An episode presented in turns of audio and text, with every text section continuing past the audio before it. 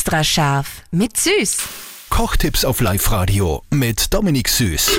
Zuckerersatz. Gibt es da natürliche Alternativen und sind die überhaupt gesund oder ist gescheiter, man nimmt einfach eher Zucker? Ja, da gibt es irrsinnig viele Alternativen mittlerweile. Zuckerersatz. Was ich trotzdem sehr gern mag statt Zucker ist zum Beispiel einfach klassischer Honig. Der ist da vom Kalorienlevel auch ähnlich hoch, aber ich mag nicht, weil er vom Geschmack her runder ist.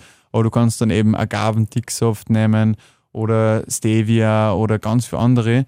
Ähm, Kokosblütenzucker zum Beispiel. Also man muss sich immer anschauen, was sind die eigenen Bedürfnisse, wie weniger Kalorien haben, wie aus ernährungstechnischen Grund da mehr äh, wertvolle Nährstoffe drin haben und dann kann man eigentlich entscheiden, was für ein äh, Süßungsmittel nehme ich. Extra scharf mit Süß. Kochtipps auf Live-Radio mit Dominik Süß.